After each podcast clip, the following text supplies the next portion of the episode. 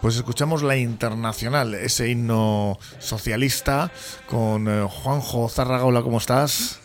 Lo he dicho bien, ¿no? Eh, porque hay varias versiones, ¿no? De, este tema. Hay muchas, cambia, varía la letra, pero es un himno más que socialista, es un himno de los trabajadores. De los trabajadores, eso es, ¿no? Al final, que, bueno, pues, ¿por qué? ¿Por qué escuchamos esto? Porque Juanjo Zárraga pertenece a Perico Solabarría, el Cartea, él es el presidente, y habéis celebrado vuestro octavo aniversario junto a ese mural del puente Rontegui en Luchana, en Baracaldo, recientemente. ¿Qué tal ha ido? Que creo que os hizo bueno, ¿no?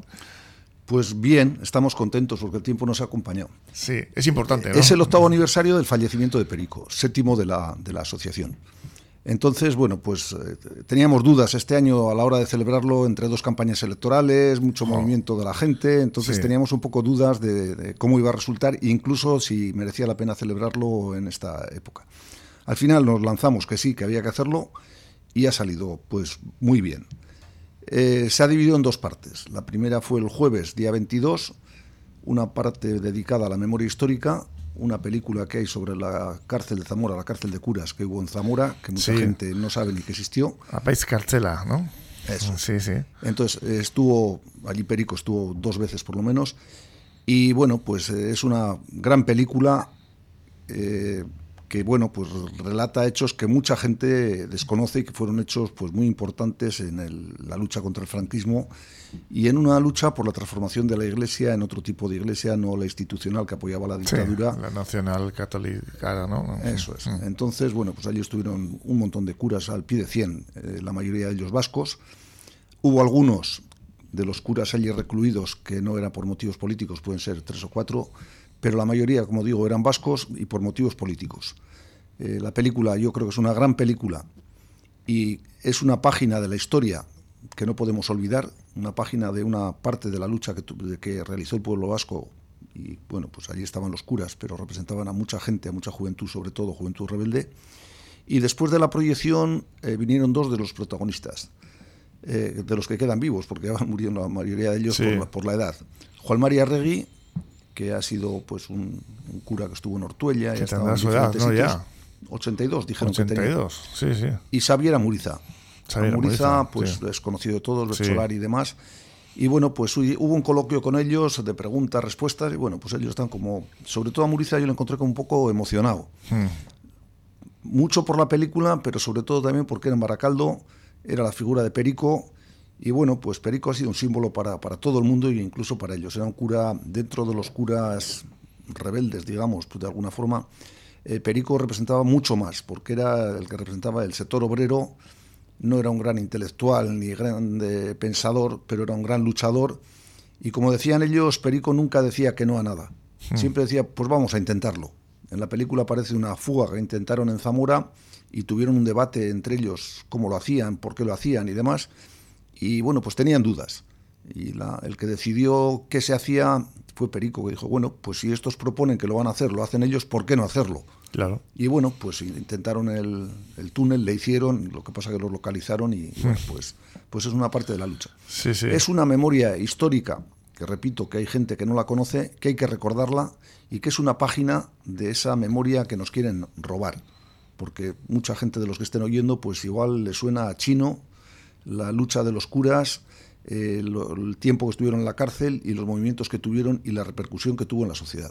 Como bien decía Muriza en, la intervención, la iglesia pues era una iglesia que estaba apoyando a la dictadura y los curas tenían algo que podían ofrecer y eran locales, algo que hoy pues puede sonar a chino, pero toda la gente que tenemos cierta edad sabemos que los orígenes de todo el movimiento antifranquista y demás, que los locales de la iglesia fueron muy importantes porque la iglesia disponía de ellos y los abrieron a la gente. Entonces estos curas una de las cosas que hicieron fue abrir los locales al pueblo para que se organizase y para que luchase.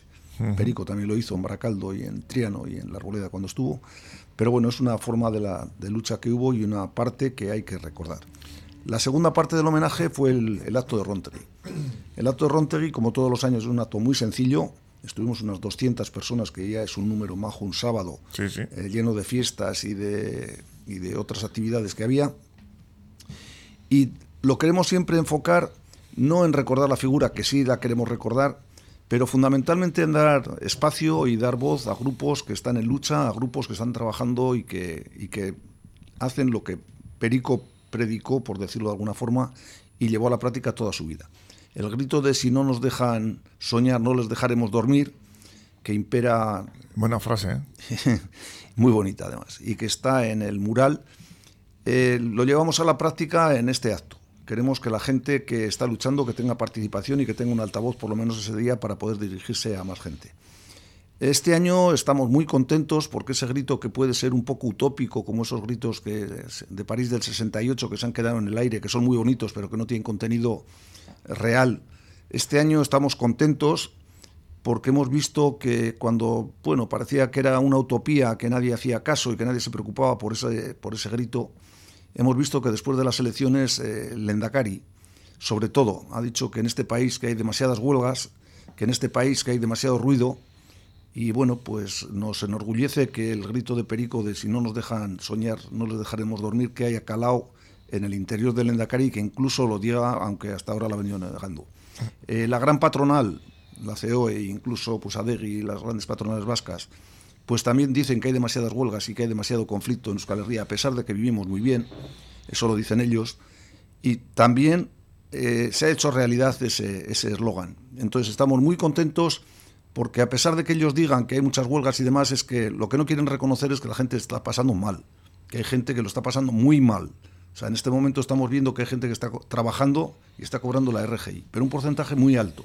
Lo que quiere hmm. decir que los trabajos son precarios, que no son trabajos dignos y que la gente no está viviendo bien. Y que la gente, si no la dejan soñar, porque si no tienes trabajo, no tienes vivienda, no tienes dinero para vivir, estás, no puedes tener sueños. Y si no nos dejan soñar, no les vamos a dejar dormir a los responsables y estamos viendo que los políticos y, los grandes, y las grandes patronales están sintiendo ese efecto de, que no les dejamos dormir. Y eso es bueno, y es que una sociedad como la nuestra se está moviendo, es muy importante y por eso en el acto de Rontegui siempre damos cabida a este tipo de gente.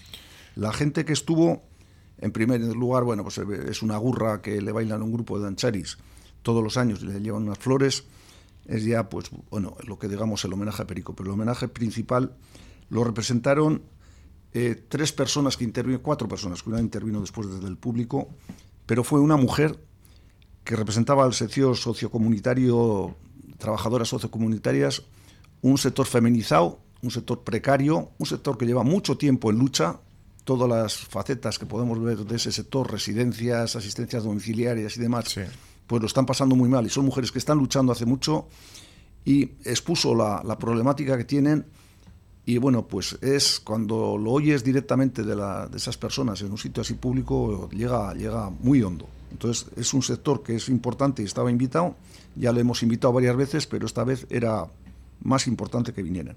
Hubo una joven que intervino en nombre de una plataforma antirrepresiva y el tercero fue el subdelegado del Frente Polisario en el País Vasco. Fue una intervención muy bonita, muy sencilla y una intervención que además nos, nos dejó un poco sorprendido porque decía que un país de un millón, como son ellos, o un pueblo que representa un millón de personas, que se enfrenta a uno que tiene grandes aliados y que son 40 y que le están haciendo no dormir y que le están haciendo pues que sufra a ese, a ese gobierno que le está intentando machacar. Expuso tres ejes de, en breve que tendremos noticias que son muy importantes. Todos pensábamos que hablaría de la guerra. No la mencionó. Dijo que era una forma de lucha más, pero que había tres aspectos importantes que en breve que van a, salir a la palestra.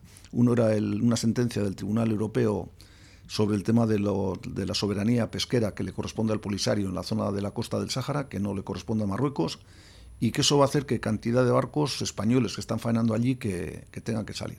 Va a ser un problema gordo y decía él que va a repercutir gravemente, pero que reafirma la, el potencial que tiene el, Frente Polisario. El segundo es que la ONU va a exigir a España el cumplimiento de la soberanía sobre el espacio aéreo del Sáhara. España es la colonia, el, país colonizador y decía él que la ONU, que está en trámites y que en breve lo va a exigir a España, que cumpla que Marruecos no tiene la soberanía sobre el espacio aéreo de, del Sáhara. Y la tercera era que van a publicar en breve una lista de 100 políticos del Parlamento Europeo que están cobrando del Reino de Marruecos, que están cobrando por hacer favores a, Marruecos por defenderla y porque han constituido un lobby que está financiando Marruecos. Nos sorprendió que un país pequeñito como ellos, que no hablase de, guerras y hablase de, represión, la que están sufriendo, decía que sí, o sea, todo los ponía, pero decía que con paciencia y con, ganas que se pueden hacer grandes cosas y que estos tres ejemplos eran tres ejemplos de esa lucha que el Frente Polisario está llevando adelante y que va a triunfar. Finalmente hubo una intervención de un, no del público que habló pues, un poco de la problemática que están teniendo los pensionistas, del tema de las pensiones, de las viudas y demás, y bueno, pues hizo una exposición breve. Y eso fue el acto que hicimos en Rontegui, un día que hacía muchísimo calor, que lo pasamos bien, hmm. porque el sitio es apetecible, y nos marcamos un reto de aquí al décimo aniversario, que es dentro de dos años. El reto es que en esa zona se va a hacer un gran parque en el entorno de la ría, que se va a recuperar un espacio para los vecinos. Y hay... Sí, la han, llamado Zama, ¿no? Sí, tiene un nombre de esos que le ponen ahora muy, muy modernos. El, el, asunto es que nosotros entendemos que Perico tiene un espacio en ese parque, y no Perico como persona, sino Perico como símbolo de lucha y como ejemplo de esa lucha. Entonces, eh, vamos a proponer que ese espacio que se dignifique y que se le ponga el nombre o bien a un paseo, una calle o algo. Pero además es que hay una zona que está dedicada a Dolores Ibarruri, en Baracaldo. Entonces conectaría directamente con la zona de, la conexión de Dolores Ibarruri. Creo que son dos símbolos de la lucha obrera eh, de, de Euskadi y del mundo y entonces que se merecen ese reconocimiento, Dolores lo tiene y Perico tiene el símbolo, la figura allí, pero pensamos que habría que hacer algo institucional. Es un trabajo que nos hemos marcado, vamos a pedir ayuda y también pediremos a Portu Radio en su momento para, colaborar y hacer que Perico, no como Perico como figura que fue importante, sino lo que representó y sigue representando hoy.